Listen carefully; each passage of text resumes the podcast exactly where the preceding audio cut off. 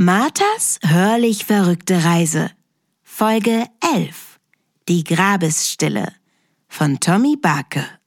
Es tutet nur einmal, dann nimmt sofort jemand ab und Martha hört die aufgeregte Stimme ihres Auftraggebers. Martha, ich bin überfallen worden, bitte seien Sie vorsichtig. Zwei Verbrecherinnen, die bei mir als falsche Polizistinnen aufgetaucht sind, haben mir die Pläne für die Maschine gestohlen. Er möchte weiterreden, als Martha ihm zuflüstert. Sie sind schon weiter kommt sie nicht. Sie spürt den Lauf einer Waffe in ihrem Rücken.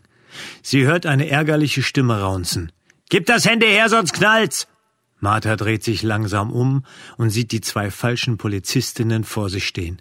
Die eine richtet eine Waffe auf sie, die andere hält Nils und Ayas in Schach. Wo ist Maslum? überlegt Martha und überreicht der Polizistin das Handy. Die nimmt es, schmeißt es in eine Ecke und bellt. Anscheinend ist sie der Boss der beiden Gangster. Jetzt setzt euch alle an den Tisch und verhaltet euch ruhig. Martha, Ayas und Nils folgen dem Befehl. In den Köpfen der Freunde breiten sich die unterschiedlichsten Gedankenpläne aus. Martha denkt, hier sitze ich mit Ayas, den ich liebe, und mit Nils, mit dem ich so schöne Stunden verbracht habe.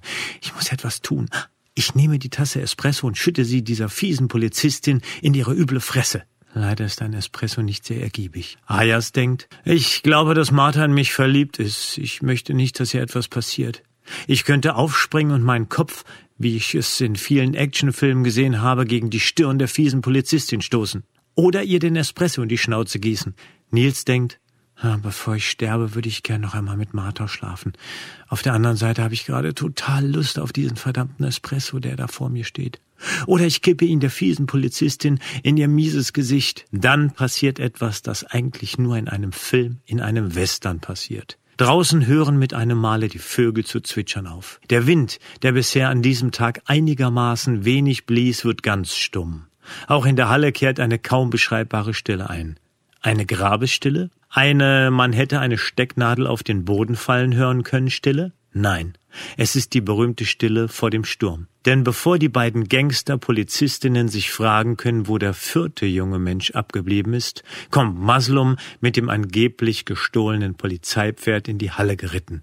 Wie Don Quixote mit einer improvisierten Lanze und Rüstung. Neben ihm Madonna, die Ziege, die allein galoppiert, so als ob sie Sancho Panza schon abgeworfen hat. Die Polizistinnen richten ihren Blick zu dem hereinstürmenden Maslum. Dies nutzen die drei Freunde, sie greifen nach der Espressotasse und bemerken, dass dies keinen Sinn hat. Maslum schreit wie ein Wilder. Die falschen Polizistinnen richten ihre Waffen auf den jungen Mann, das Pferd und die Ziege.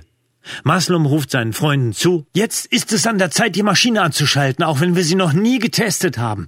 Martha schaltet den gelben Knopf an. Ayas ziehe den linken Hebel nach unten. Nils rede der Maschine gut zu. Jetzt geschieht alles blitzschnell und die Gangsterinnen wissen nicht mehr, auf wen sie ihre Waffen richten sollen.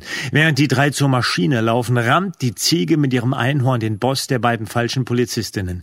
Petrus, das englische Vollblut, reitet die andere um. Die drei Entrümpler führen die Anweisungen ihres Freundes aus. Urplötzlich fängt die Maschine an zu blinken und zu leuchten. Ein Getöse setzt ein und Wir hörten Die Grabesstille von Tommy Barke.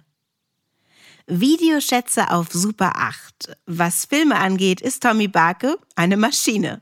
Seit vielen Jahren teilt er über zwei alte Projektoren seine Liebe zur Skurrilität in seiner Super 8 Show.